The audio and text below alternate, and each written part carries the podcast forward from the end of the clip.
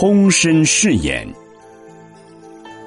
有一次，道武禅师问云岩：“观世音菩萨有千手千眼，请问你哪一个眼睛是正眼呢？”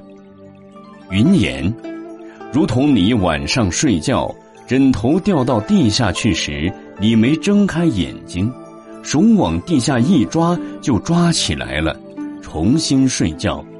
请问你，你是用什么眼去抓的？道武禅师听了之后说：“哦，师兄，我懂了。你懂什么？变身是眼。”云岩禅师一笑说：“你只懂了八成。”道武疑惑的问：“那应该怎么说呢？”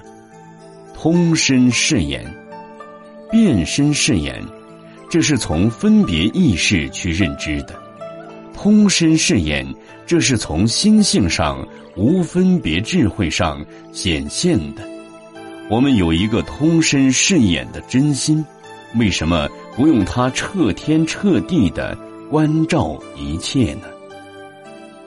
关注公众号“佛祖爱众生”，开启你的修行生活。